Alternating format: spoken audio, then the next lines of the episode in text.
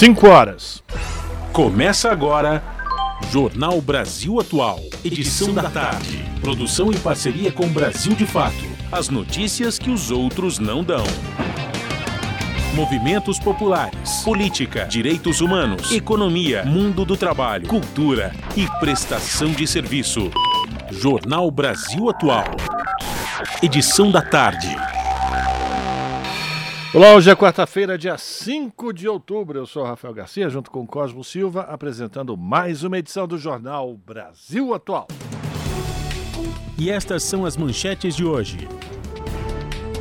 O ex-presidente Fernando Henrique Cardoso formalizou nesta quarta-feira seu apoio ao ex-presidente Lula na eleição presidencial. Ontem, o economista Armínio Fraga, presidente do Banco Central durante o período de FHC, também havia se manifestado pelo voto em Lula. Por sua vez, o MDB oficializou também nesta quarta a decisão de liberar seus filiados para votarem em Lula ou Bolsonaro. A ex-candidata do partido à presidência, Simone Tebet, declarou voto em Lula agora há pouco. Rodrigo Maia, ex-presidente da Câmara dos Deputados, anunciou sua demissão do governo paulista após o governador em exercício, Rodrigo Garcia, declarar apoio incondicional à reeleição de Bolsonaro no segundo turno. Repercussão da participação de Bolsonaro em uma reunião da maçonaria continua causando impacto negativo para o presidente nas redes sociais. O vídeo explodiu nas redes ontem e fez os termos maçonaria e maçom serem citados mais de um milhão de vezes no Twitter. E Lula encontra frades franciscanos e afirma questão de honra por educação dos mais pobres e defesa do meio ambiente. Ex-presidente diz que não usará religião para fazer política. Resultado de eleições para governador dá sequência à tragédia socioambiental na Amazônia. A maioria dos estados terão governadores bolsonaristas e favoráveis ao avanço predatório do agronegócio e do, cari do garimpo ilegal. Eurodeputada diz que Bolsonaro tem aliados organizados e neofascistas na Europa. A parlamentar destaca articulação global da extrema-direita e laços entre presidente brasileiro e o partido espanhol Vox. E o Senado aprova projeto de lei de financiamento do piso da enfermagem. A proposta que segue para a Câmara dos Deputados foi chancelada por unanimidade, recebendo apoio dos 67 parlamentares que estiveram presentes na sessão do Senado. São 5 horas 3 minutos, horário de Brasília. Participe do Jornal Brasil Atual Edição da Tarde por meio dos nossos canais nas redes sociais facebook.com barra Rádio Brasil Atual. No Instagram, arroba Rádio Brasil Atual. Twitter, arroba RA Brasil Atual. Ou pelo WhatsApp, o número é 11 96893 7672. Você está ouvindo? Jornal Brasil Atual, edição da tarde. Uma parceria com Brasil de Fato na Rádio Brasil Atual. Tempo e temperatura.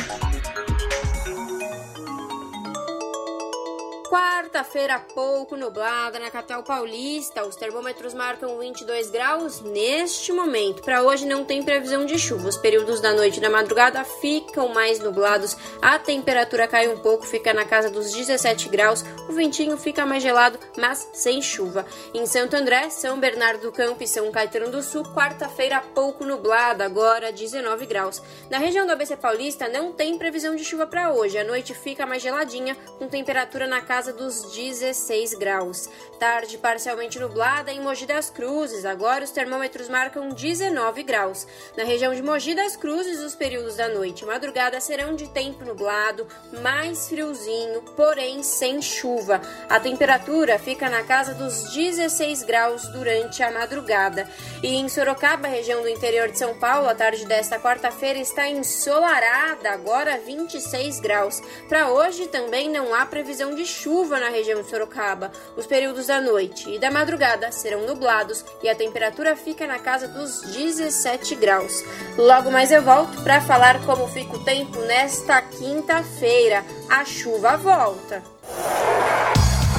Na Rádio Brasil Atual, está na hora de dar o serviço. Cinco minutos pelo horário de Brasília. Vamos saber a situação do trânsito na cidade de São Paulo nesta quarta-feira. A CT, que é a Companhia de Engenharia de Tráfego aqui da capital, informa que neste momento são 36 quilômetros de lentidão em toda a cidade de São Paulo. As regiões que apresentam maiores índices de lentidão, região oeste, com 12 quilômetros de lentidão, e sul, com 9 quilômetros de lentidão, respectivamente. Rafael, e o trânsito aí na Avenida Paulista? Já começa a ficar complicado. Cosmo Silva e ouvintes em ambos os sentidos, tanto no sentido paraíso como no sentido da Consolação, o motorista já vai encontrando dificuldades. Daqui a pouco, certamente, a Avenida Paulista não vai ser uma boa opção para o motorista circular aqui no final da tarde dessa quarta-feira na cidade de São Paulo. Cosmo. E lembrando que hoje não pode circular no centro expandido veículos com placas finais 5 e 6 por conta do rodízio municipal. Situação de tranquilidade no metrô da cidade de São Paulo. Todas as linhas operam em situação de tranquilidade para os passageiros e esta mesma situação se repete nos trens da CPTM, que é a Companhia Paulista de Trens Metropolitanos, que atende a capital e grande São Paulo, incluindo o ABC Paulista.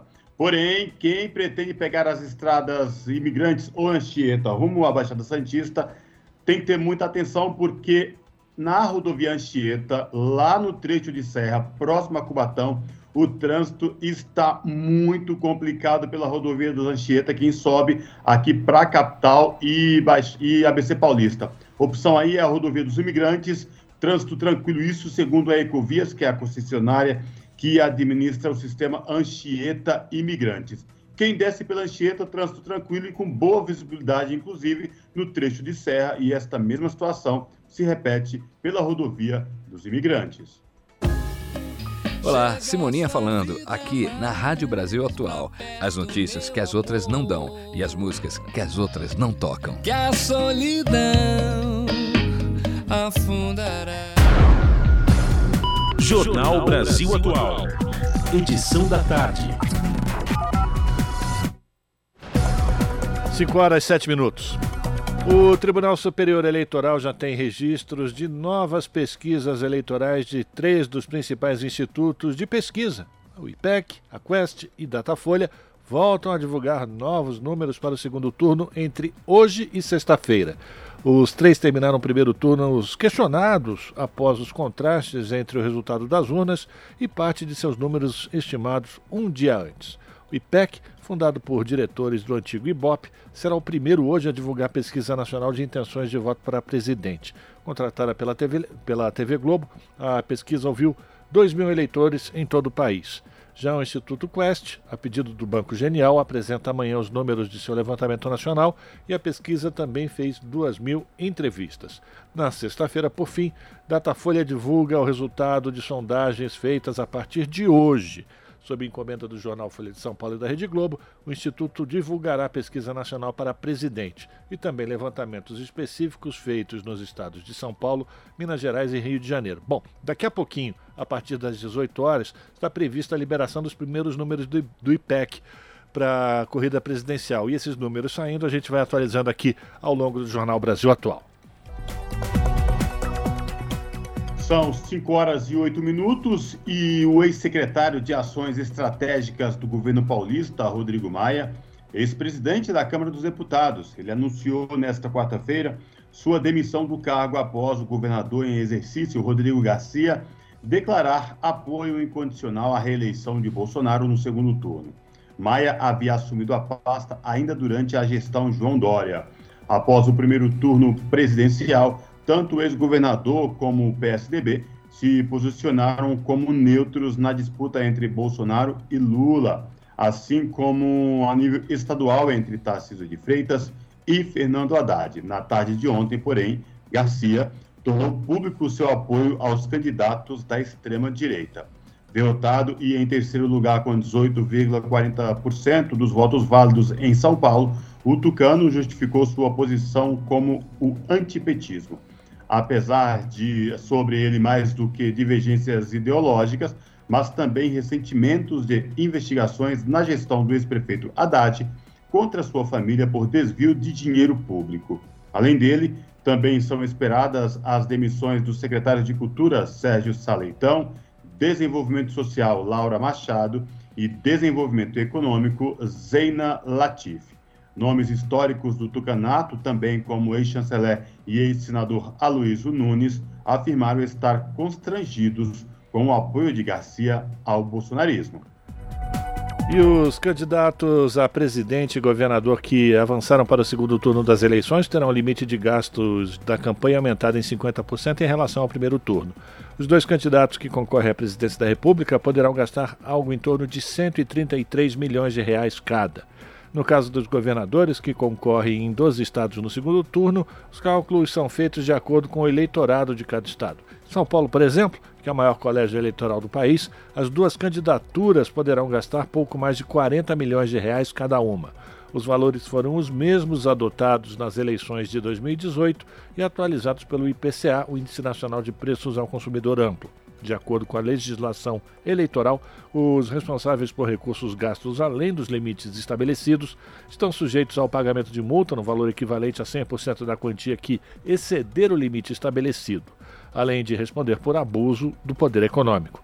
O segundo turno das eleições gerais, você sabe, acontecem no próximo dia 30 de outubro. São 5 horas e 11 minutos e Lula se encontra com religiosos, celebra apoio do PDT e diz que receberá integrantes do PSD. O ex-presidente esteve com freis franciscanos no dia de São Francisco de Assis e, cometeu, e comentou sobre as alianças. Os detalhes com Douglas Matos, do Brasil de Fato.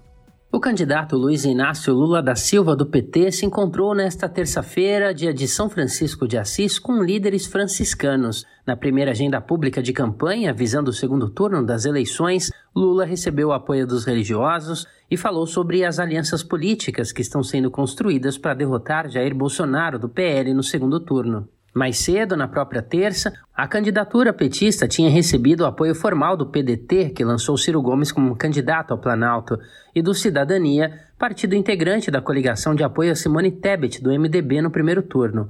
A expectativa de Lula agora é de se reunir com integrantes do PSD. Ao ser perguntado sobre o apoio do governador paulista Rodrigo Garcia, do PSDB, a Bolsonaro e Tarciso de Freitas, do Republicanos, que concorre com o petista Fernando Haddad no segundo turno das eleições ao governo paulista, Lula disse que respeita e afirmou que esse tipo de declaração faz parte do processo democrático. Lula falou ainda sobre o Papa Francisco, que adotou o nome justamente em homenagem a São Francisco de Assis. Para o ex-presidente, o líder da Igreja Católica tem tido um papel muito importante na geopolítica global. No dia de São Francisco de Assis, santo protetor dos animais e da ecologia, o ex-presidente Lula aproveitou para pedir que os cachorrinhos dele fossem abençoados pelos freis. Da Rádio Brasil de Fato, com reportagem da redação em São Paulo, locução Douglas Matos.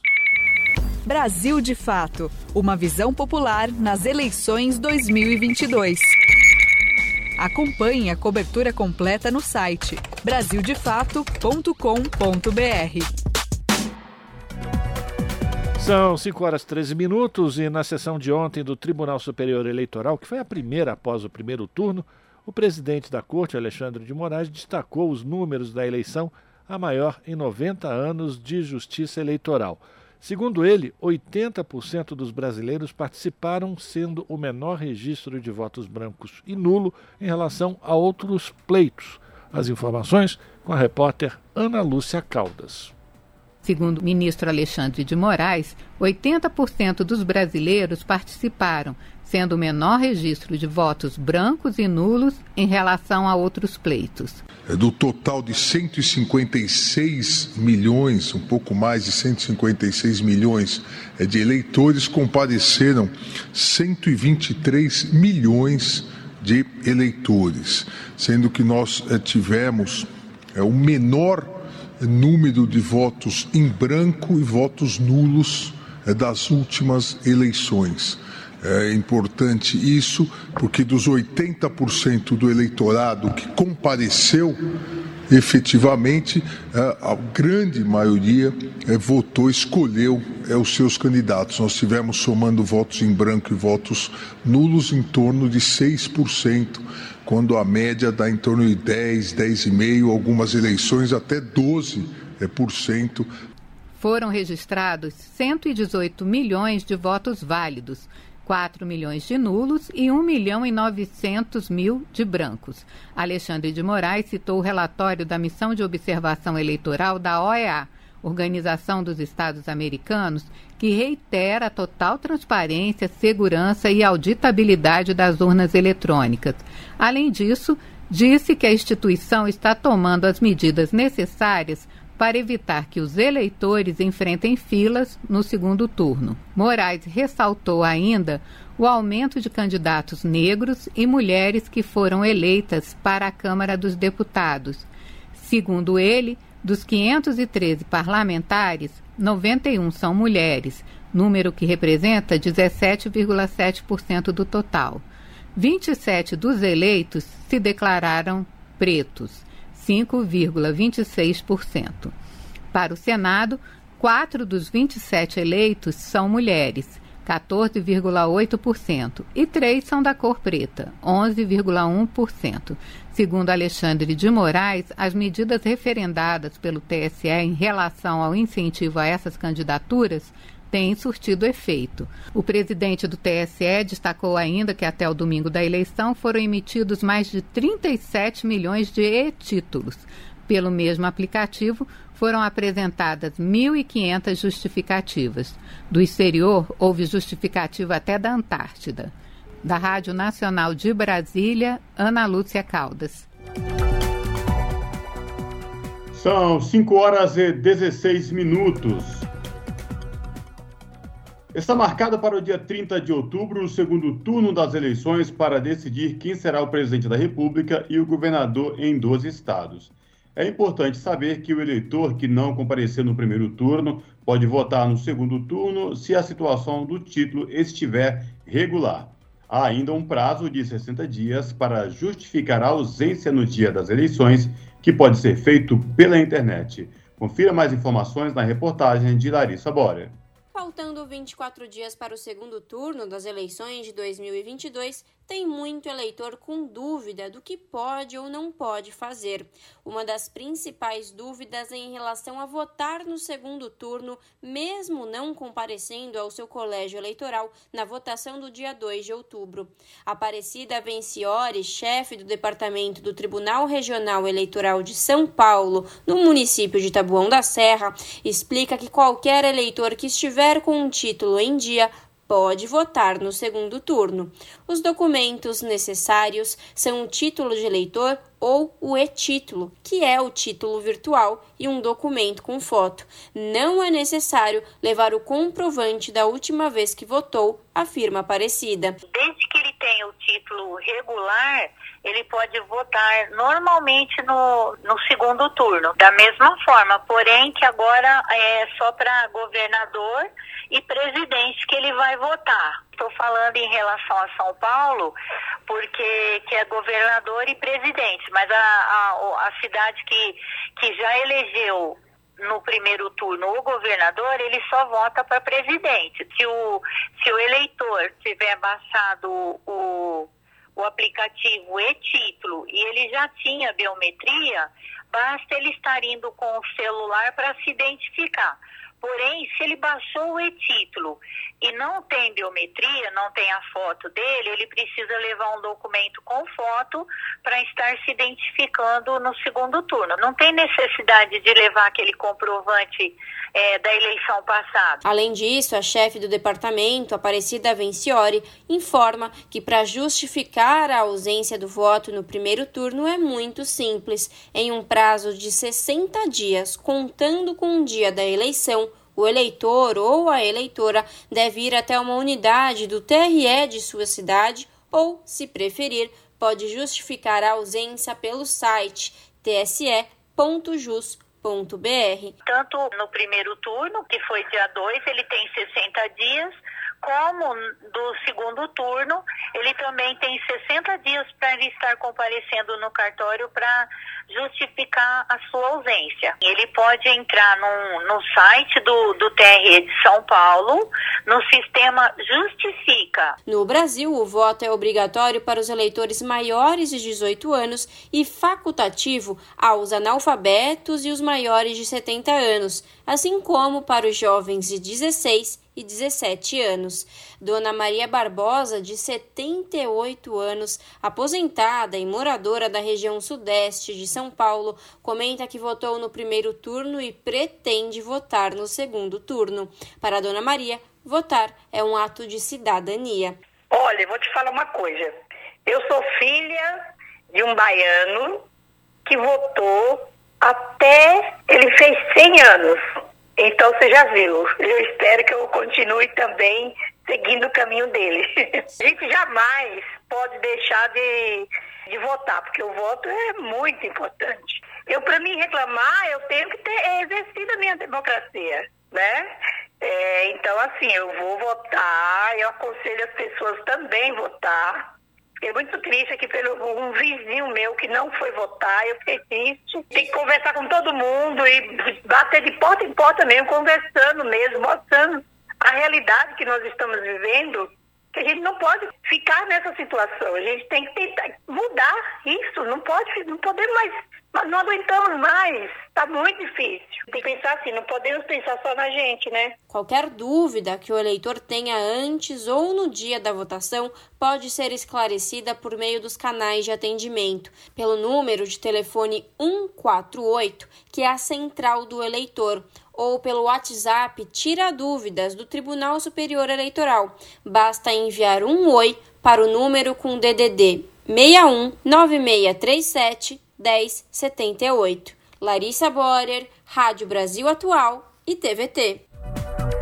Agora 5 horas 22 minutos e a bancada de parlamentares negros na Câmara dos Deputados será 8,94% maior a partir do ano que vem. Os detalhes com a repórter Cláudio Ferreira, direto de Brasília. A bancada de parlamentares negros eleitos para assumir o mandato a partir de 2023 não cresceu no mesmo ritmo das candidaturas de pretos e pardos para a Câmara dos Deputados nestas eleições. A emenda constitucional 111 de setembro de 2021 previu incentivos para as candidaturas de negros e mulheres, estabelecendo que os votos dados a eles contariam em dobro na redistribuição dos recursos públicos do fundo partidário e do Fundo Especial de Financiamento de Campanha. A ideia foi melhorar a representatividade desses dois grupos nos espaços políticos. Segundo o IBGE, Instituto Brasileiro de Geografia e Estatística, 9,3% dos brasileiros se declaram pretos e 46,5% dos cidadãos se dizem pardos. Em relação aos negros, grupo que reúne pretos e pardos, houve um aumento de 36,25% no número de candidaturas para a Câmara dos Deputados nas eleições de 2022 em relação a quatro anos atrás. Em 2018, esses candidatos representaram 42% do total. Esse percentual cresceu para 47% neste ano. Mas o aumento não se refletiu na ocupação das vagas. O número de candidatos pretos e pardos eleitos cresceu 8,94% de 2018 para 2022. Nas eleições gerais de 2018, foram escolhidos 102 deputados que se autodeclararam pardos. Agora, em 2022, o total passou para 107 parlamentares. O número de deputados pretos eleitos aumentou de 21 em 2018 para 27 em 2022. No total, são 134 negros, 26,1% do total de parlamentares da próxima legislatura. O consultor da Câmara, Márcio Rabá, da área de ciência política, destaca a importância de se ter no parlamento uma boa representatividade dos diversos segmentos da população brasileira, como o grupo de cidadãos negros. Você tendo uma população em desvantagem histórica, você precisa de políticas públicas que de alguma forma promovam a igualdade. E você tem uma bancada tem essa identificação direta né, com essas pautas, sem dúvida que tem efeitos. O consultor ressalta que o número de candidatos negros não é pequeno, mas a dificuldade aumenta quanto mais alta é a posição que está sendo disputada. A ascensão da população negra brasileira até determinados patamares, ela ocorre com desvantagens, mas sem bloqueios tão claros quando, quando você começa a chegar mais perto dos escalões superiores, digamos assim, da sociedade, no sentido de ter mais poder, mais capacidade de tomar decisões públicas. Né? Tanto que há uma diferença muito significativa entre a eleição de vereadores negros e a eleição de deputados federais. No caso dos deputados federais, a peneira fica muito mais fechadinha, é muito mais difícil entrar. Ele aponta que, em geral, os parlamentares negros se unem para tratar de temas específicos, em que os interesses genéricos do grupo se sobrepõem às diferenças partidárias e programáticas que normalmente existem na bancada. Márcio Rabá cita o exemplo do Estatuto da Igualdade Racial, que, mesmo sendo um desses temas comuns, foi objeto de muita negociação. Damiana Neto, coordenadora da Ação de Mulheres pela Equidade, afirma que a sociedade civil organizada tem se preparado para ocupar os espaços políticos, mas ainda existem dificuldades. Eu acredito que o maior desafio ainda é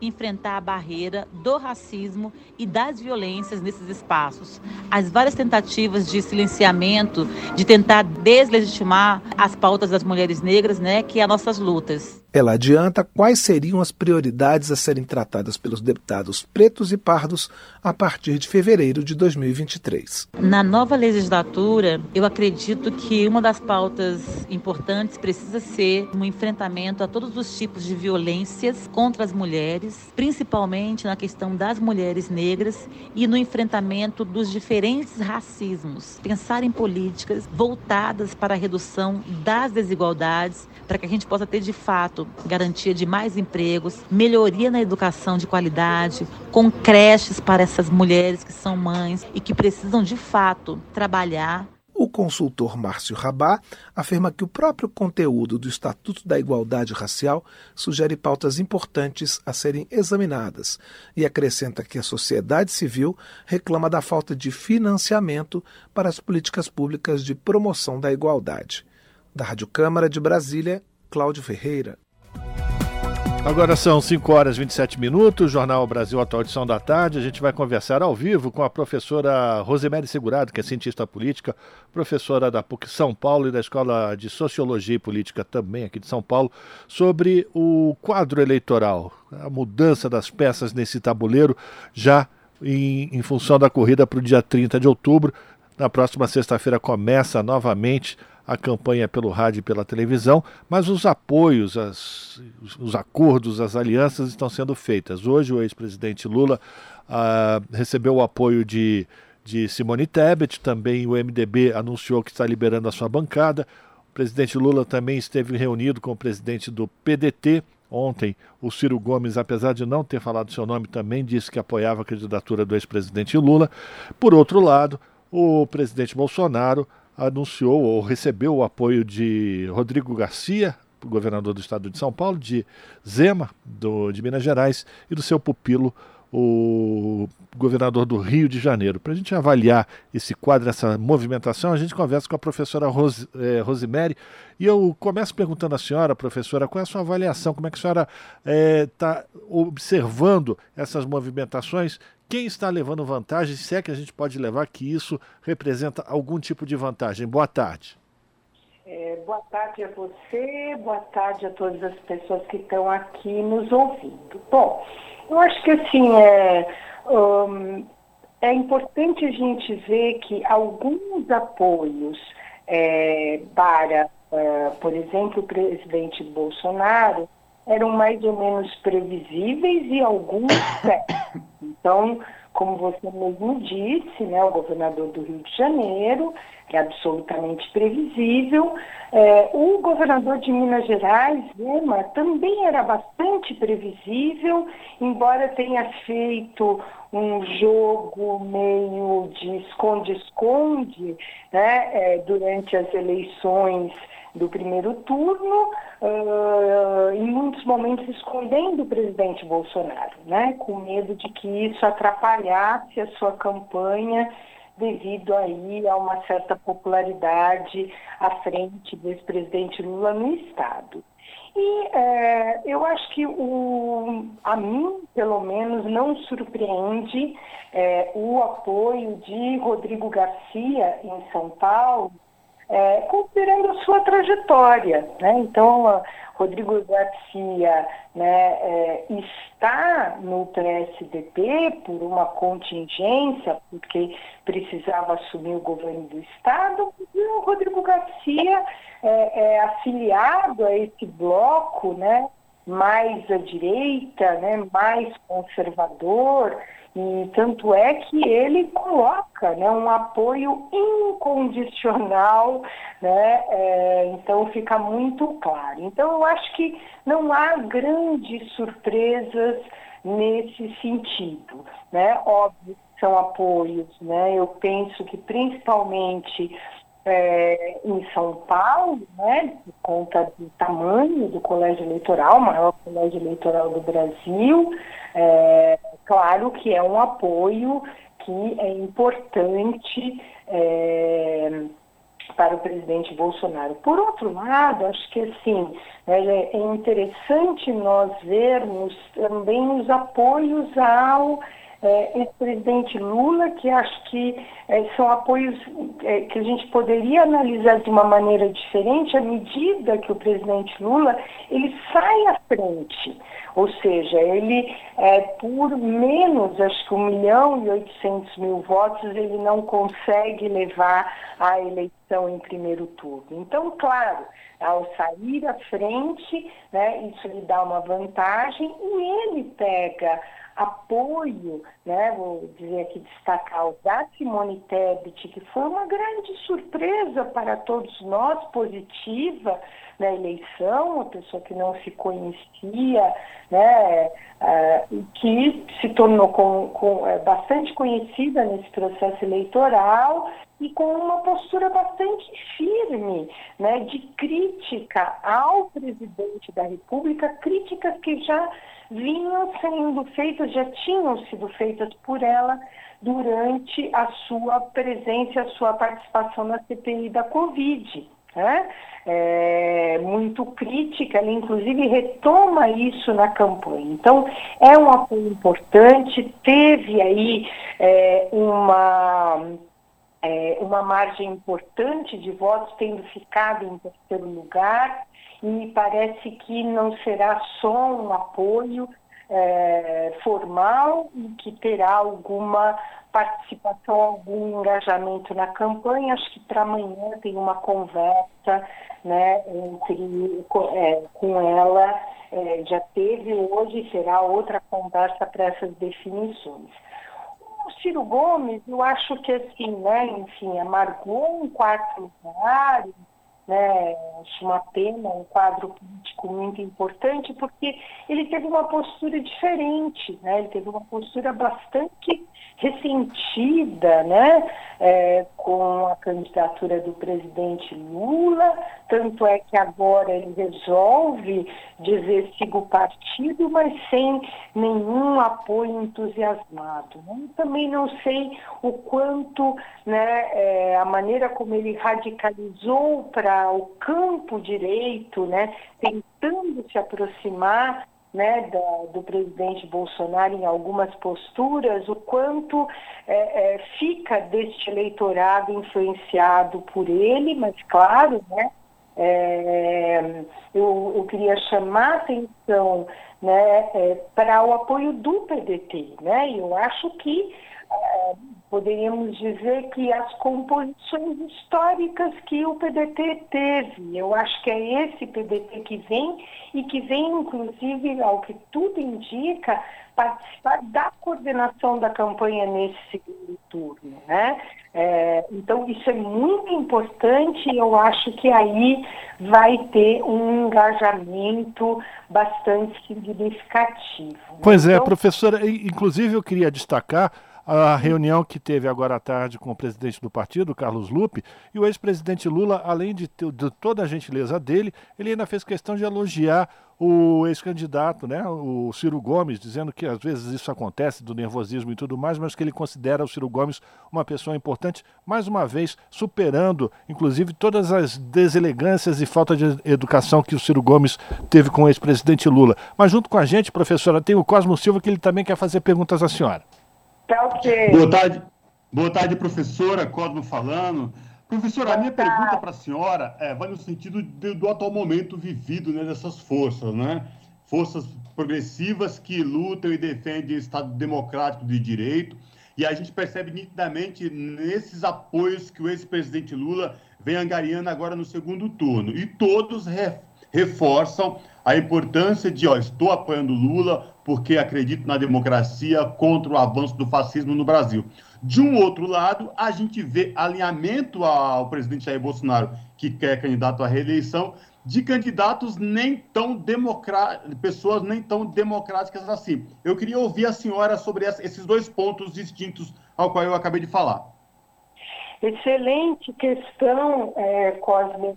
É, e eu queria até dizer aqui, só para um breve comentário, eu acho que assim, o presidente Lula mostra a grandeza que o Brizola tinha como PDT, né? E eu espero que né, o coração do Ciro amoleça um pouco, porque nós precisamos né, de pessoas com a capacidade dele, né?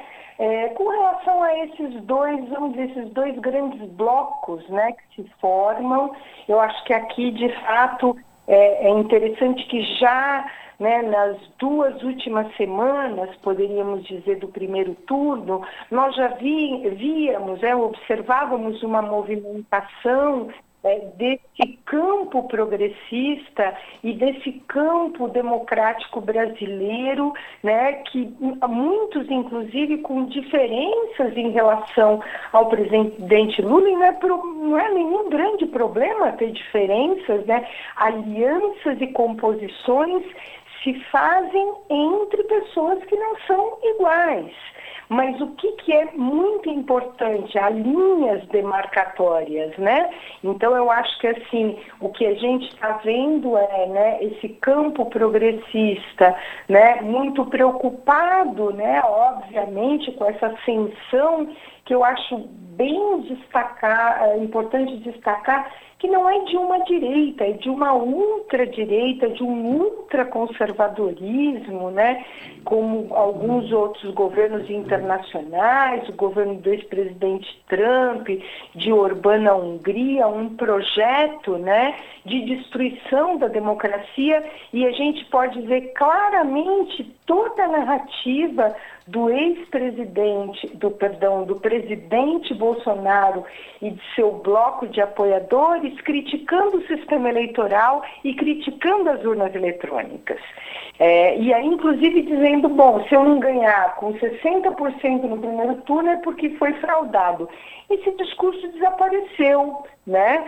Então é muito interessante que aciona um questionamento para deixar uma mobilização né, aterrorizada, né, instigada né, por um ódio, por uma violência política e também para o campo né, é, dos apoiadores do presidente Lula com medo. Né? Então, é, é, foi uma campanha muito marcada por essas narrativas. Né? Então, por um lado, Bolsonaro, né? É, questionando instituições democráticas, mostrando né, uma postura antidemocrática, insuflando ódio, medo entre seus apoiadores, e por outro lado, o presidente Lula agrupando os setores do campo progressista, do centro, do centro-direita, da esquerda, artistas, né, é, democratas de, uma, de trajetórias, de longas trajetórias democráticas no nosso país e fazendo uma campanha, né, trabalhando com a questão da esperança e tal. Eu acho que são mais ou menos né, é, é esse contexto né, que nós já que estamos confirmando aqui nesse segundo turno, né, é, e que certamente será bastante intenso, é, mas eu acho que é, é, o que a sociedade brasileira tem que debater. O que Brasil queremos, um Brasil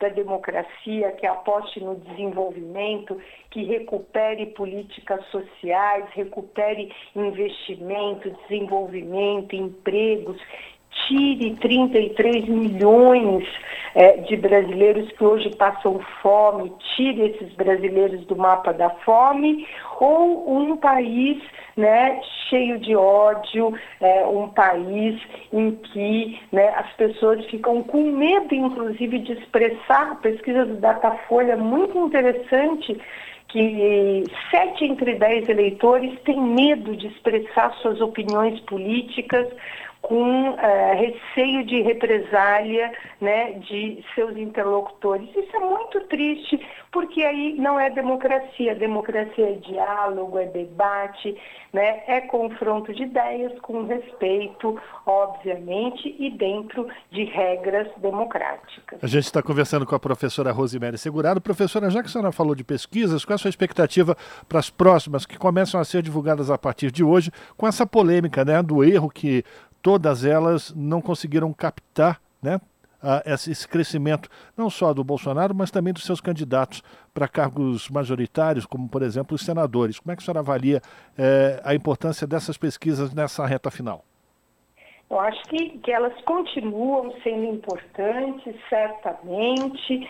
É, eu acho que assim, aqui teríamos até, é, seria interessante né, um debate mais aprofundado, inclusive né, tem, tem ocorrido alguns sobre as técnicas, os métodos de pesquisa, né, para mostrar isso que na verdade foi uma dificuldade de captar né, um sentimento dos últimos dias da eleição. Né? Então, eu acho que assim é bem importante, eu como cientista político, como pessoa que faz pesquisa, né, assim, nós somos muito rigorosos em técnicas, em métodos, em inovação de técnicas e métodos, mas evidentemente existe uma limitação. Então, eu acho que, por exemplo, do ponto de vista do Senado, ou inclusive das candidaturas, vamos dizer, proporcionais, né, Senado e deputados federais e estaduais, nós tínhamos um número imenso de indecisos, imenso. Né? É, e muitas pessoas decidiram isso, assim, as, muitas no próprio domingo, né? Então, na boca da urna e tal, e aí é mais difícil de se pegar. Eu acho que, né, é, então, e tem outros tantos pontos que seriam importantes, né, para a gente trabalhar e ver, eu acho que inclusive tem uma coisa que muitas vezes a gente fala assim, isso que eu disse anteriormente, né, as pessoas têm receio de responder aquilo que elas pensam, às vezes até para o próprio pesquisador. Então, me parece que é um conjunto de questões para mostrar por que, que esses resultados não, é, não estiveram em consonância com o que saiu né, no resultado das urnas e pesquisa é, né, ela é sempre a fotografia do momento, é a primeira coisa que nós fazemos e, e, então, às vezes, né, a gente tem esse tipo de situação.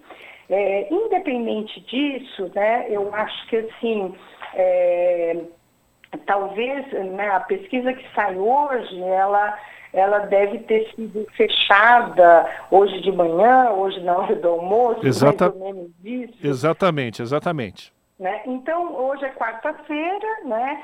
Nós vamos ter eu estou imaginando aqui, posso obviamente me equivocar, quer dizer, nós vamos ter um pouco algo talvez mais próximo do que foi o resultado, acho que talvez a pergunta mais importante seja o quanto esses apoios que foram sendo é, é, dados a partir de segunda-feira, o quanto eles vão incidir, né? É, é, um tempo ainda curto, né? Então eu acho que o mais provável é isso, mas também pode ter alguma surpresa. Hoje eu passei o dia pensando nisso, Cosme. Pode ter uma surpresa que é, né, é, as pessoas verem né, que um determinado candidato que vinha apresentando na pesquisa, né, no caso né, o presidente Bolsonaro, uma certa performance, que isso foi diferente nas urnas e isso influenciar alguma mudança, mas eu acho que é preciso ver. Por quê? Porque uma das coisas que é importante, as pesquisas acertaram em relação à performance do presidente, é, do ex-presidente Lula.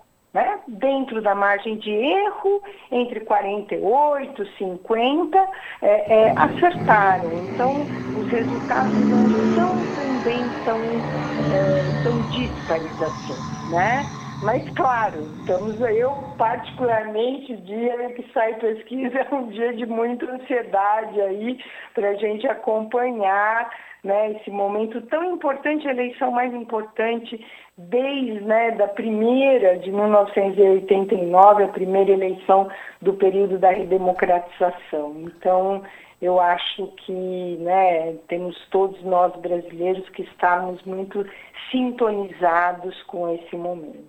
Tá certo. Quero agradecer a participação da professora Rosemary Segurado, cientista política, professora da PUC São Paulo e também da Escola de Sociologia e Política de São Paulo, ajudando a todos nós a, a enxergar, né, ajudando a ver as possibilidades para essa reta final no segundo turno das campanhas, tanto para governo, né, Estado de São Paulo, no caso aqui do Estado de São Paulo, como também para a presidência da República. Professora, muito obrigado pela sua participação, um abraço para a senhora, a gente continua em contato para trazer mais avaliações, tá certo? Ok, eu que agradeço, abraço a você, todos os ouvintes, até uma próxima oportunidade. Conversamos com Rosemary Segurado aqui no Jornal Brasil Atual. Você está ouvindo? Jornal Brasil Atual, edição da tarde uma parceria com Brasil de Fato. Jornal Brasil Atual, edição da tarde, são 5 horas e 46 minutos. Resultado de eleição para governador da sequência à tragédia socioambiental na Amazônia. maioria dos estados terão governadores bolsonaristas e favoráveis ao avanço predatório do agronegócio e do garimpo ilegal. A reportagem é de Murilo Pajola, do Brasil de Fato. A Amazônia e seus povos tradicionais foram os principais derrotados no primeiro turno das eleições para governador na região norte. Mesmo com importantes nuances partidárias e ideológicas, os vencedores representam a prevalência do agronegócio, do garimpo ilegal e da extrema-direita bolsonarista no comando dos estados que concentram a maior parte do bioma amazônico. A análise do Brasil de Fato revela que, dos sete estados nortistas, cinco já elegeram ou têm como favoritos no segundo turno defensores notórios de pelo menos uma de três pautas: apoio a Bolsonaro, expansão ilimitada da fronteira agropecuária e garimpo ilegal. Em dois outros estados, os governadores reeleitos têm propostas favoráveis ao desenvolvimento sustentável, mas seguem apostando em atividades de alto impacto ambiental como principal motor do desenvolvimento econômico. Em Roraima, o governador eleito Antônio Denarium, do PP, tentou legalizar o garimpo. Ele desbancou Tereza Surita, do MDB, ex-mulher e aliada de Romero Jucá, do MDB, o responsável por ter aberto a terra indígena Yanomami aos garimpeiros. Surita e Denarium buscaram se atrelar à imagem de Bolsonaro no estado onde o presidente teve 70% dos votos no segundo turno em 2018. Em Rondônia, a disputa é para ver quem é mais bolsonarista no segundo turno. A disputa é entre Coronel Marcos Rocha, do União Brasil, e Marcos Rogério, do PL. Ambos têm em comum o incentivo ao agronegócio predatório e o desprezo à legislação ambiental, que domina a cultura política do Estado. No Pará, o governador Helder Barbalho, do MDB, foi reeleito mantendo a proposta de conservação com poucos resultados. Na gestão anterior, Barbalho buscou se projetar como um político engajado na preservação da Amazônia. Junto com pecuaristas, por exemplo, lançou iniciativas para melhorar a rastreabilidade do gado, mas a postura não mudou significativamente a realidade de violação de direitos humanos. Em 2021, o Pará foi líder em casos de conflito por terra, segundo a CPT, a Comissão Pastoral da Terra, e continua liderando a extração de ouro ilegal no Brasil, que leva violência, doenças e devastação a terras indígenas do estado. No Amazonas, a disputa segue entre o governador Wilson Lima, do União Brasil, apoiado por Bolsonaro, e Eduardo Braga, do MDB, aliado de Lula. O bolsonarista teve 42% dos votos contra 20 de Braga e chega ao segundo turno como favorito. O Acre elegeu o governador Gladson Camelli, do PP, em primeiro turno, de família tradicional na política acriana, foi eleito em 2018 na esteira do antipetismo, rompendo com 20 anos de governo do PT no estado. Ruralistas, evangélicos e grandes empresários compõem sua base de apoio. Juntos, os setores produziram índices de desmatamento recordes no estado, onde surgiu a Aliança dos Povos da Floresta de Chico Mendes. Embora bolsonarista, Camelli evitou aparecer ao lado de Bolsonaro na campanha, apostando na vitória sem segundo turno, conforme apontavam as pesquisas eleitorais. Agora, anunciou apoio a Bolsonaro no segundo turno presidencial. No Amapá, outro governador levou no primeiro turno, Clécio Luiz, do Solidariedade. O partido integrou a coligação de base de Luiz Inácio Lula da Silva, do PT, mas o político teve apoio do PL de Jair Bolsonaro. Por causa da situação atípica, manteve-se distante da disputa nacional. O governador eleito chegou a ser filiado ao PT, ao PSOL e à Rede, sendo inclusive o primeiro prefeito eleito pelos psolistas em uma capital. Em seu programa, Clécio Luiz defende incluir o Estado no mercado de carbono, ampliar o uso sustentável dos recursos naturais no interior de unidades de conservação fortalecer o combate ao desmatamento e reformar escolas indígenas. No Tocantins, Vanderlei Barbosa, do Republicanos, foi reeleito. Embora não seja o candidato bolsonarista oficial, o governador é favorável às políticas desse campo político voltadas ao agronegócio.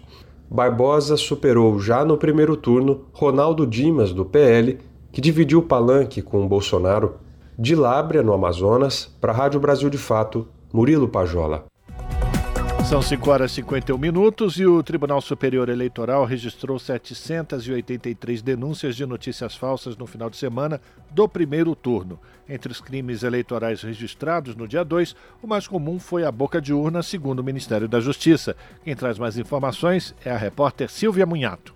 O Tribunal Superior Eleitoral informou que somente entre a véspera e o dia do primeiro turno das eleições deste ano foram registradas no sistema de alerta de desinformação 783 denúncias de notícias falsas e disparos de mensagens em massa. Em 2020, em um mês de registros durante os dois turnos, foram pouco mais de mil. O TSE informou ainda que desde junho deste ano já são 16.504 denúncias. Embora os números sejam altos, na entrevista que concedeu após o primeiro turno, o presidente do TSE, ministro Alexandre de Moraes, disse acreditar que isso não influenciou os resultados, porque a ação do tribunal tem sido rápida. É, isso vem sendo feito é, de forma sucessiva e eu, eu poderia dizer que o Tribunal Superior Eleitoral foi extremamente ágil é, no julgamento é, de todas as ações, todas as representações é, de combate à desinformação, ao discurso de ódio, às fake news.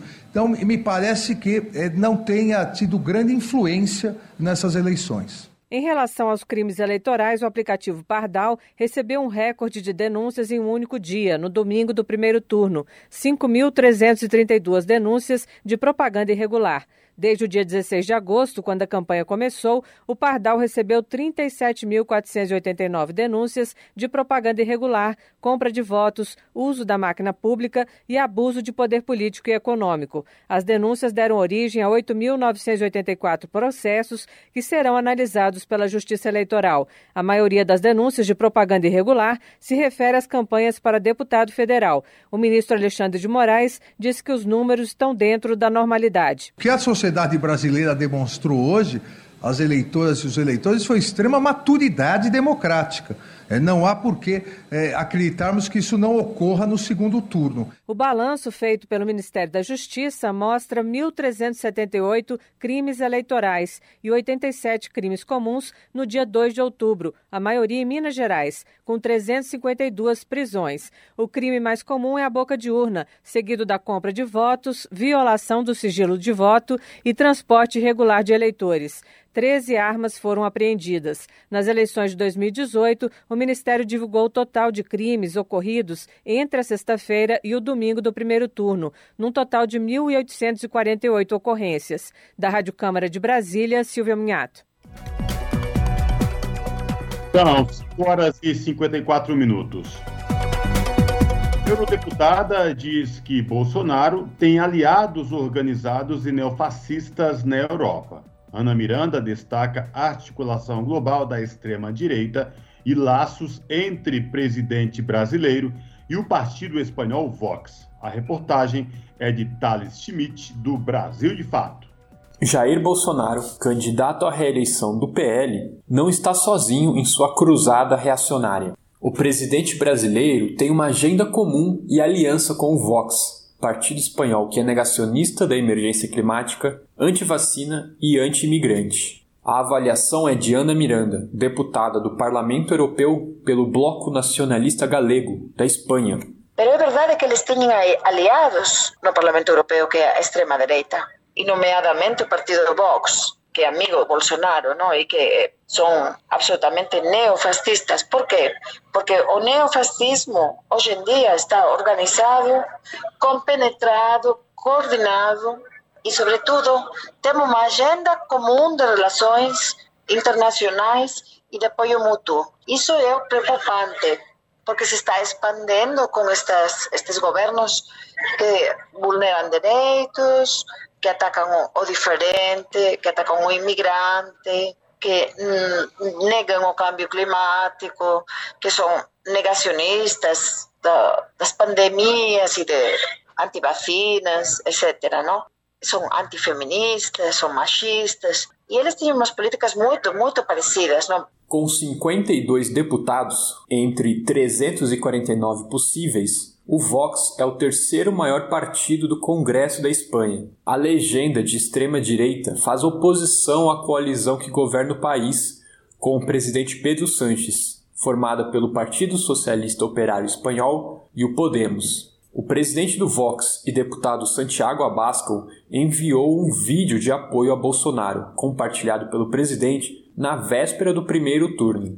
Outras lideranças extremistas de direita também enviaram mensagens de apoio para Bolsonaro, entre eles o ex-presidente dos Estados Unidos Donald Trump e o primeiro-ministro da Hungria Viktor Orbán. Abascal já esteve no Brasil e se reuniu com o presidente em dezembro de 2021. Na época, ele participou do Congresso Brasil Profundo, do Instituto Conservador Liberal, criado pelo deputado Eduardo Bolsonaro. Reportagem do El País descobriu que o Vox usou verba pública para financiar um documentário contra o Foro de São Paulo, apesar de defender o corte de gastos. Por meio da aliança internacional Fórum de Madrid, o Vox trabalha para articular a extrema-direita global. De acordo com o relato de Eduardo Bolsonaro, essa aliança teve assinatura de nomes como a futura premier da Itália, Giorgia Meloni, e o chileno José Antônio Casti. Ana Miranda foi uma das parlamentares que assinou uma carta com outros 50 eurodeputados pedindo uma ação da União Europeia contra as ameaças sem precedentes de Bolsonaro. Ela destacou que é crucial dissuadir a liderança militar do Brasil de qualquer tentativa de apoiar um golpe. Sobre as eleições de domingo, Miranda afirma que é importante analisar o resultado levando em consideração as dificuldades de competir contra a máquina do Estado. Eu leo este resultado profundamente optimista, profundamente ademais, e digo porque o, o, o conglomerado, digamos, o, a campaña do Lula, no? a campaña de todos os partidos que apoiaban a Lula, eh, foi moito boa, nun contexto moito difícil de violencia informativa, de, de odio totalmente premeditado contra Lula, dun período no que ele viña da prisão, cun partido máis desmobilizado, mas tamén co, con esa de forzas que fixeron, no? con tantos partidos políticos democráticos da, da, da, da esquerda e do centro do Brasil, e tamén porque estás combatendo con un partido de governo e o governo ten a maquinaria, é un Estado inteiro. A eurodeputada acompanhou o primeiro turno das eleições presidenciais em São Paulo. Diante do que viu, Ana Miranda criticou o centro e a direita do Brasil por se unirem com Bolsonaro e, segundo suas palavras, ajudar a fomentar o ódio. De São Paulo, da Rádio Brasil de Fato, Thales Schmidt. Brasil de Fato Uma visão popular nas eleições 2022. Acompanhe a cobertura completa no site brasildefato.com.br. Se você gosta do nosso jornalismo independente e quer rever nossas entrevistas e reportagens, acesse o canal da Rádio Brasil Atual no YouTube. Nosso endereço é youtube.com/barra Rádio Brasil Atual. Ajude a nossa voz ser cada vez mais forte e ir cada vez mais longe. Inscreva-se em nossos canais, curta e compartilhe o conteúdo Rádio Brasil Atual e TVT. Rádio Brasil Atual e TVT. Compromisso com a notícia, compromisso com a democracia, compromisso com você. Pontualmente, 18 horas. Rádio Brasil Atual. Para sugestões e comentários, entre em contato conosco por e-mail redação@jornalbrasilatual.com.br ou WhatsApp DDD 11 96893 7672. Acompanhe a nossa programação também pelo site redebrasilatual.com.br.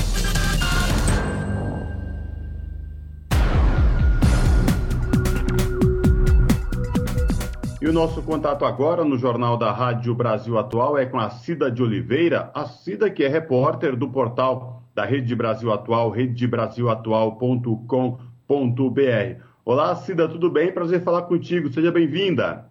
Prazer falar com você e com os ouvintes, Cosmo. Cida, quais destaques do portal da Rede Brasil Atual você traz para os nossos ouvintes nesta quarta-feira?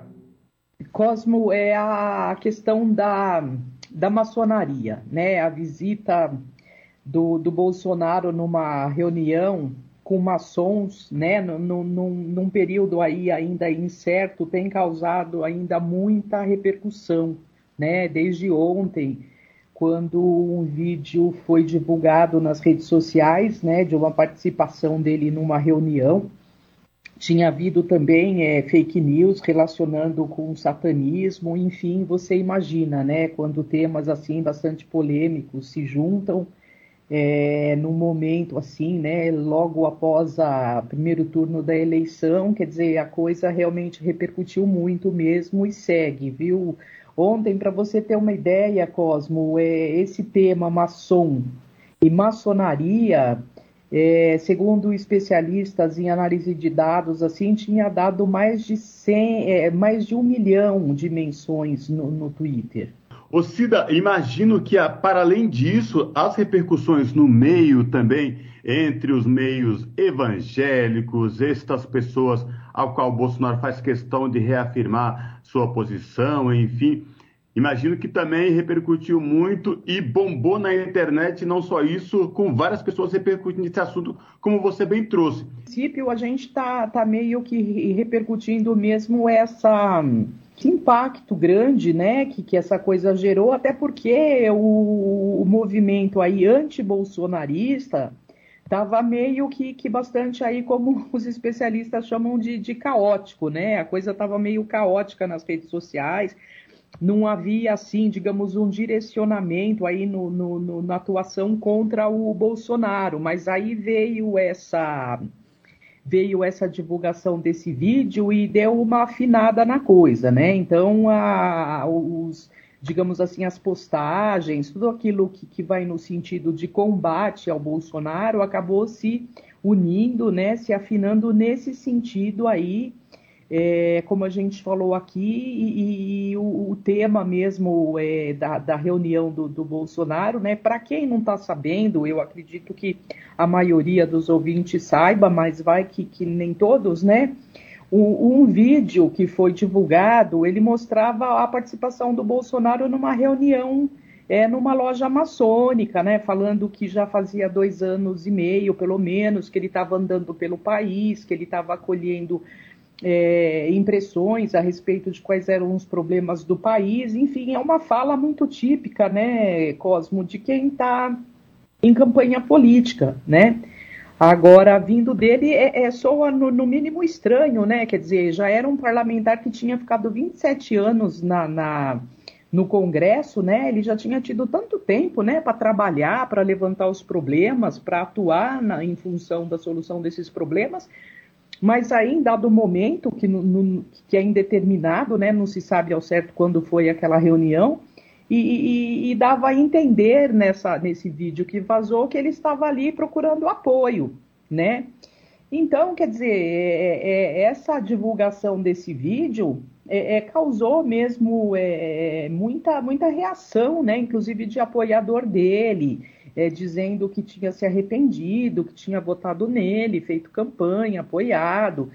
E gente que postou foto com camiseta da seleção brasileira, se mostrando indignada, enfim. E teve até, Cosmo, é, menções, assim, é, relacionando a, a, maçonaria com, a, com aquele episódio da facada, que né, todo mundo lembra, o cabo Daciolo, que foi candidato a presidente né, na eleição anterior, que é evangélico, ele chegou a gravar um vídeo no começo deste ano em que ele falava não acreditar que no, no na, na, veracidade daquele ataque ao presidente, ainda candidato à presidência em Juiz de Fora, né? Ou seja, ele diz num vídeo gravado no começo do ano, que foi que ele publicou nas redes sociais dele, Cabo Daciolo, dizendo não acreditar na facada, e sim que aquilo era na verdade uma uma encenação que tinha sido armada por maçons, enfim, e pelo que ele chama de nova ordem mundial, que era já para pavimentar aí o caminho de se fazer, de se trazer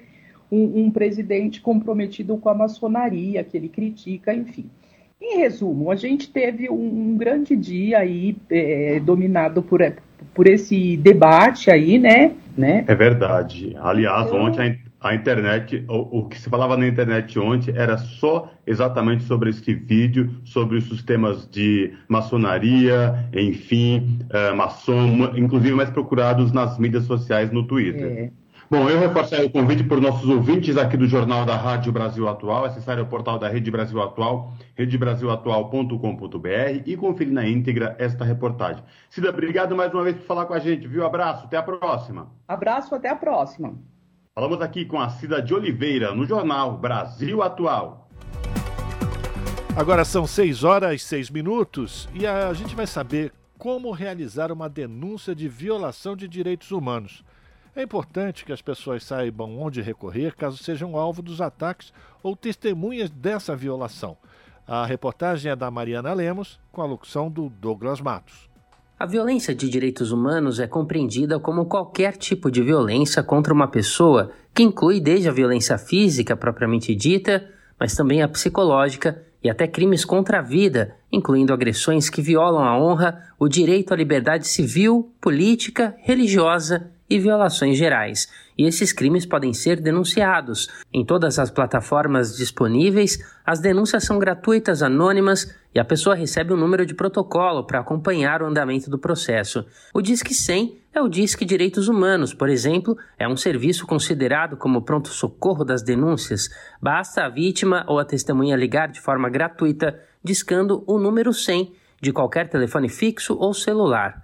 Já o Disque 180 atende casos específicos de violência contra as mulheres. A ligação também é gratuita e confidencial e pode ser feita em qualquer horário, todos os dias da semana. A população também pode denunciar as violações de direitos humanos enviando uma mensagem de texto para o WhatsApp.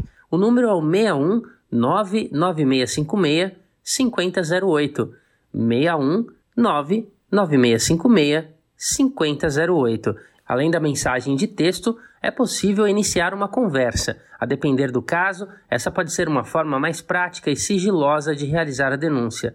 Assim como o WhatsApp, o Telegram também facilita as denúncias. Os cidadãos podem realizar a busca no aplicativo inserindo o nome Direitos Humanos Brasil Bot, BOT. A indicação bot é uma regra do Telegram para a criação de contas de serviço.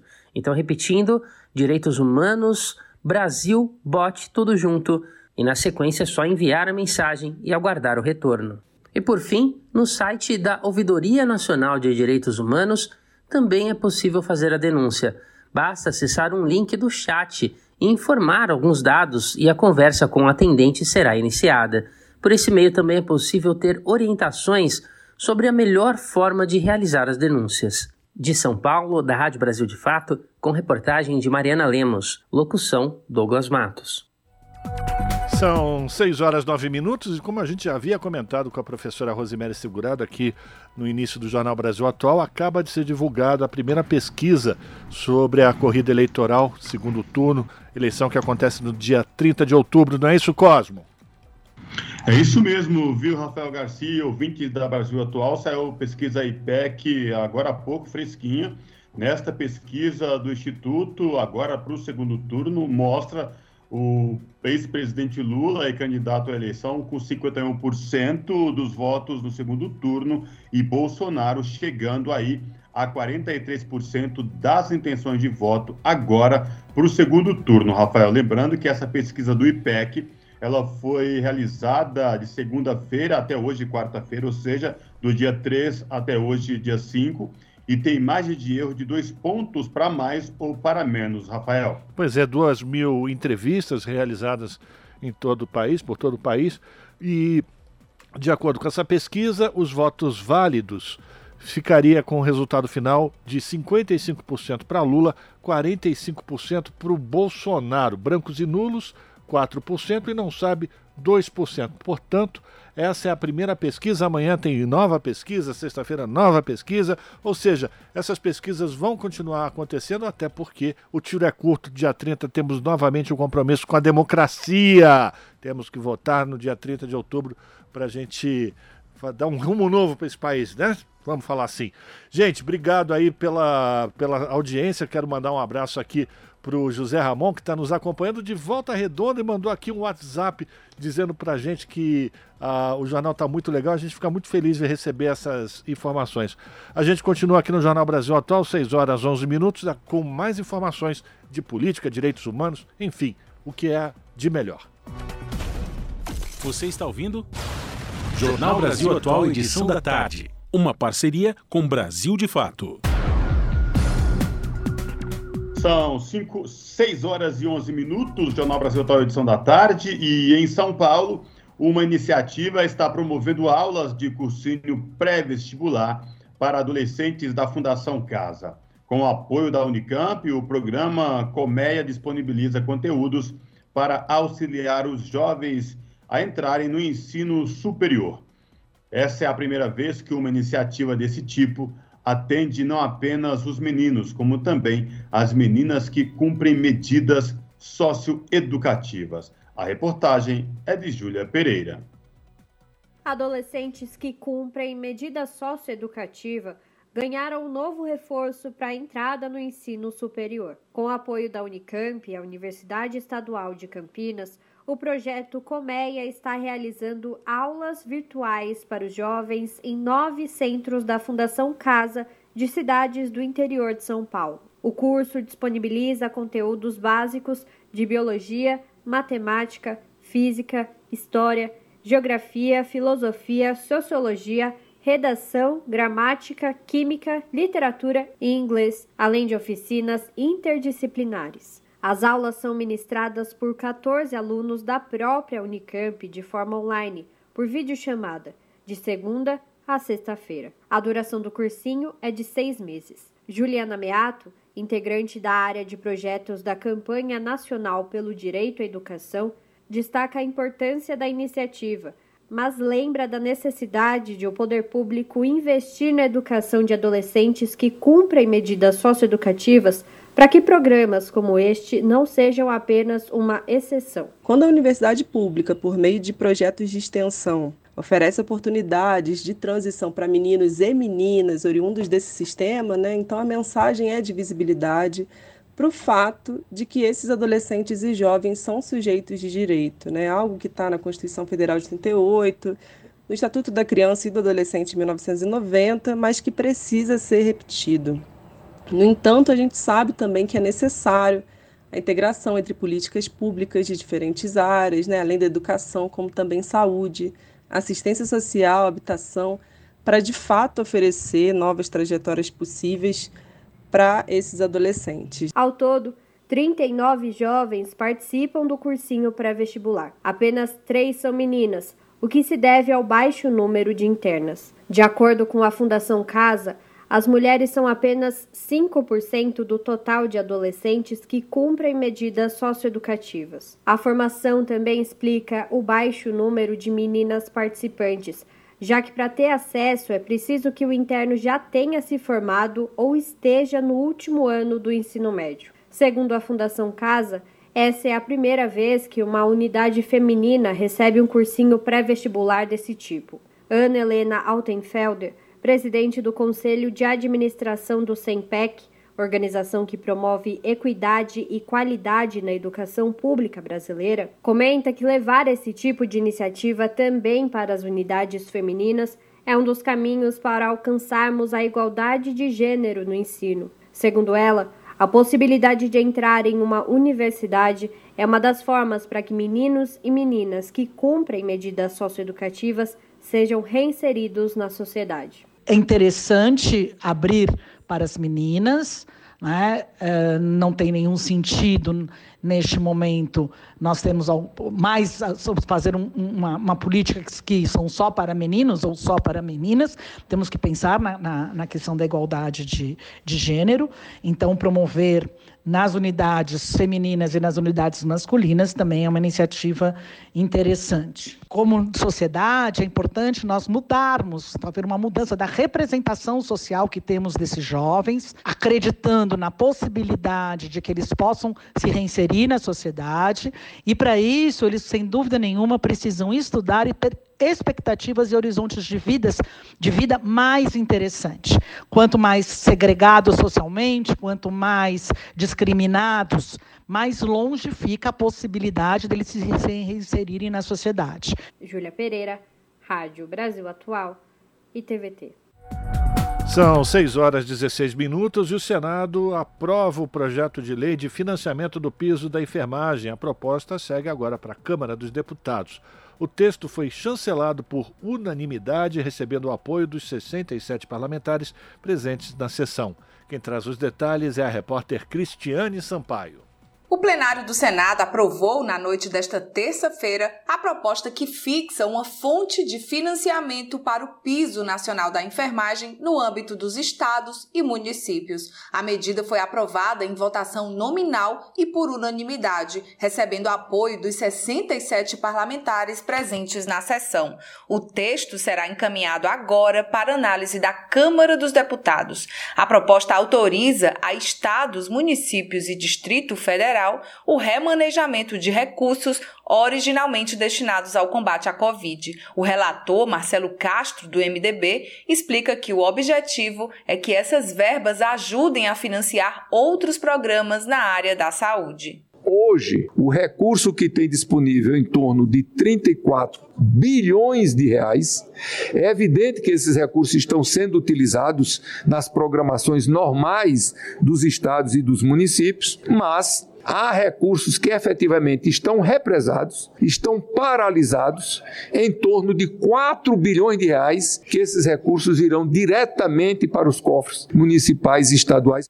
Tecnicamente, esse dinheiro não pode ser utilizado de forma específica para pagamento de pessoal, mas, segundo o relator, a ideia é que os gestores locais canalizem o recurso para outras despesas para que a verba que originalmente custearia esses gastos seja investida no piso. O prazo fixado por Marcelo Castro para que seja feito o remanejamento é 31 de dezembro de 2023. O MDBista voltou a destacar os trâmites que levaram levaram à aprovação do piso no legislativo. Foram feitos todos os cálculos, não fizemos nada assodado. Ouvimos todas as entidades envolvidas, patronais, sindicais, de trabalhadores, e chegamos a uma conclusão de que o salário razoável para um profissional de nível superior de enfermagem, sem redução de carga horária, porque inicialmente havia a proposta de redução de carga horária, seria de R$ 4.750.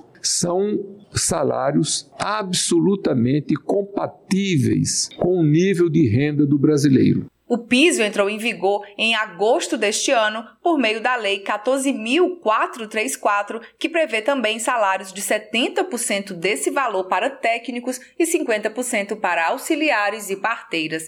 A norma, no entanto, foi suspensa pelo STF um mês depois da sanção presidencial. A Suprema Corte concedeu prazo de 60 dias para a coleta de esclarecimentos junto a entes públicos e privados a respeito do detalhamento de custos da medida. Enquanto o processo judicial segue seu curso, os parlamentares atuam na paralela, tentando acordar e aprovar fontes de custeio para a medida. O PLP 44 foi o primeiro a contar com consenso das lideranças partidárias da casa, por isso foi também o primeiro a ser votado. Mas a discussão sobre o financiamento da medida não tende a se encerrar com a análise do PLP por parte da Câmara, onde a tendência é de aprovação do texto com ampla maioria. Os parlamentares devem seguir discutindo outras fontes de custeio, especialmente para o setor privado. É o caso da desoneração da folha de pagamento, da repatriação de recursos alocados no exterior e da legalização dos jogos de azar no país. Todos esses temas ainda devem ser destrinchados pelo Congresso Nacional nas próximas mesas de negociação. De Brasília, da Rádio Brasil de Fato, Cristiane Sampaio. As notícias que os outros não dão. Jornal Brasil Atual. Edição da tarde. Uma parceria com Brasil de Fato. Jornal Brasil Atual, edição da tarde, são 6 horas e 20 minutos. Um projeto da Fiocruz Brasília, em parceria com a Fundação de Apoio à Pesquisa do Distrito Federal, testa drones no transporte de materiais biológicos. As informações com o repórter Eduardo Cupertino. Um projeto da Fiocruz Brasília, em parceria com a Fundação de Apoio à Pesquisa do Distrito Federal, testa drones no transporte de materiais biológicos. A proposta quer levar amostras para a vigilância sanitária de Covid-19 e tuberculose do SUS, o Sistema Único de Saúde. A necessidade de ter esse tipo de material rapidamente nos laboratórios para a realização dos exames foi um dos motivos para a ideia do projeto, como explica o pesquisador da Fiocruz Brasília, Wagner Martins. Então, nós estamos fazendo é, um projeto que permitirá validar o uso de drone para a vigilância genômica de forma que a amostra suspeita de alguma doença nova num território, essa amostra possa chegar rapidamente ao laboratório e a análise genômica possa ser feita e a partir daí se aciona um alerta, tá? Então esse processo, ele é um processo em estudo. Para os primeiros testes, o drone percorreu pouco mais de 8 quilômetros em 16 minutos.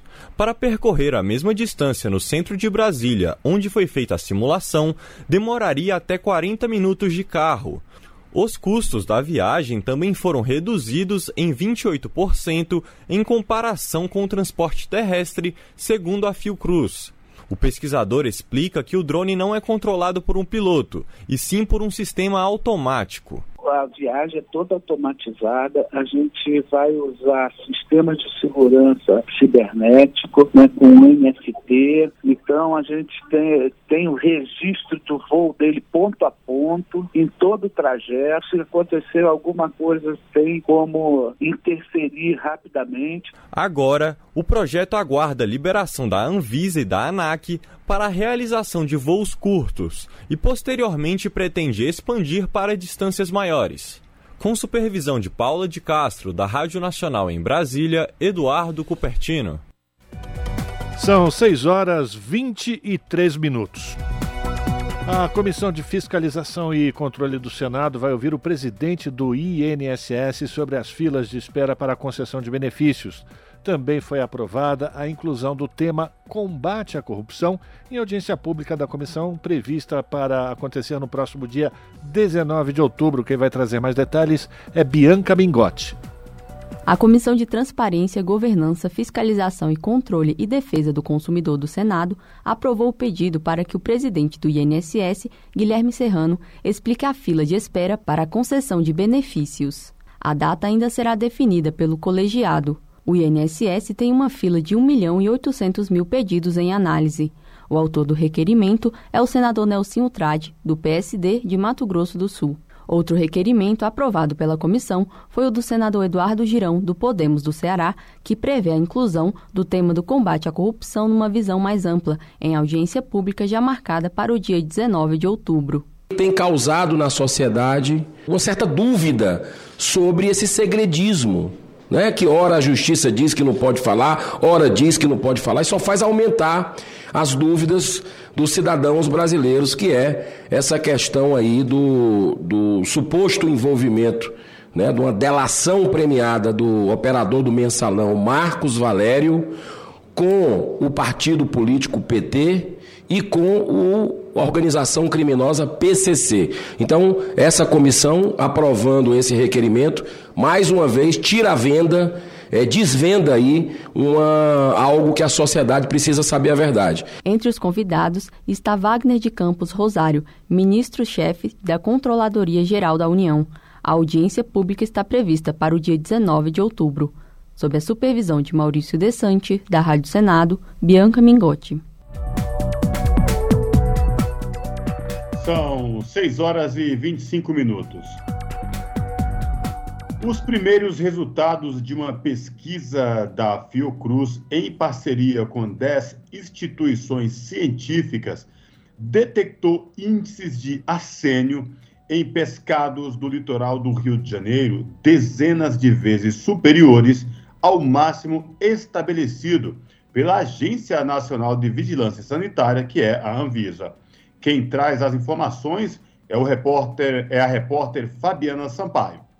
Coordenado pelo Instituto Oswaldo Cruz, o trabalho coletou duas espécies muito consumidas no estado, as raias e tubarões, que são vendidos sob o nome de cação. Segundo a Anvisa, o limite do metal tolerado para consumo humano deve ser de 1 miligrama por quilo de peixe. Mas, de acordo com o estudo, a Organização Mundial da Saúde, que também considerava esse limite, reviu suas recomendações e aponta que não há nível de ingestão seguro. Em 70 exemplares coletados na capital, no litoral dos bairros de Copacabana, Recreio dos Bandeirantes e Barra da Tijuca, e na cidade de Cabo Frio, na região dos lagos, foram identificadas contaminações que vão de 15 até 79 miligramas por quilo. Os pesquisadores alertam que esses animais não devem ser consumidos por causa do risco à saúde e a maioria deles apresenta algum grau de ameaça de extinção. Os resultados da pesquisa estão em fase de consolidação e devem ser publicados em breve. O consumo do arsênio pode estar ligado ao desenvolvimento de cânceres e lesões na pele, além de doenças cardiovasculares, diabetes, problemas cognitivos e de desenvolvimento infantil. A Secretaria de Estado de Agricultura, Pecuária e Abastecimento foi procurada sobre os resultados da pesquisa, mas não respondeu até o fechamento da reportagem. Da Rádio Nacional no Rio de Janeiro, Fabiana Sampaio. Rede Brasil Atual, Rádio Brasil Atual, TVT e Brasil de Fato em defesa do consumidor. Em iniciativa conjunta com o Instituto de Defesa do Consumidor, apresentam IDEC Responde, com Igor Marchetti, especialista em direito do consumidor.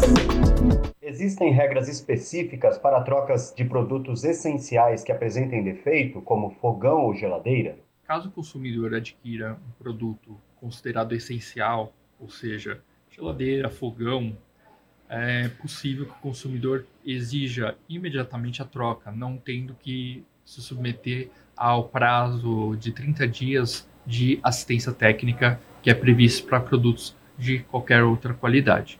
Então, o código prevê no artigo 18, parágrafo 3 que produtos dessa natureza pode ser feita a devolução do valor do, do produto ou a troca no prazo, é, independentemente de cumprimento do prazo, pode ser feito imediatamente. Então, o consumidor que tiver problemas nesse sentido pode procurar o fornecedor para que seja garantida a troca do produto. Rede Brasil Atual, Rádio Brasil Atual, TVT e Brasil de Fato em defesa do consumidor. Em iniciativa conjunta com o Instituto de Defesa do Consumidor, apresentaram IDEC Responde. Na Rádio Brasil Atual, tempo e temperatura.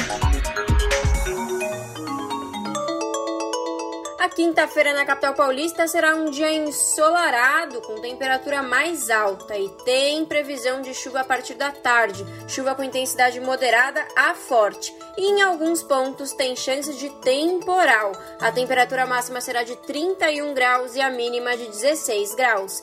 Mesma condição para as regiões de Santo André, São Bernardo do Campo e São Caetano do Sul. A quinta-feira será um dia quente, de solzão, mas tem previsão de chuva e chuva com intensidade moderada moderada forte que vem a partir da tarde e se estende para o período da noite. A máxima será de 29 graus e a mínima de 15 graus.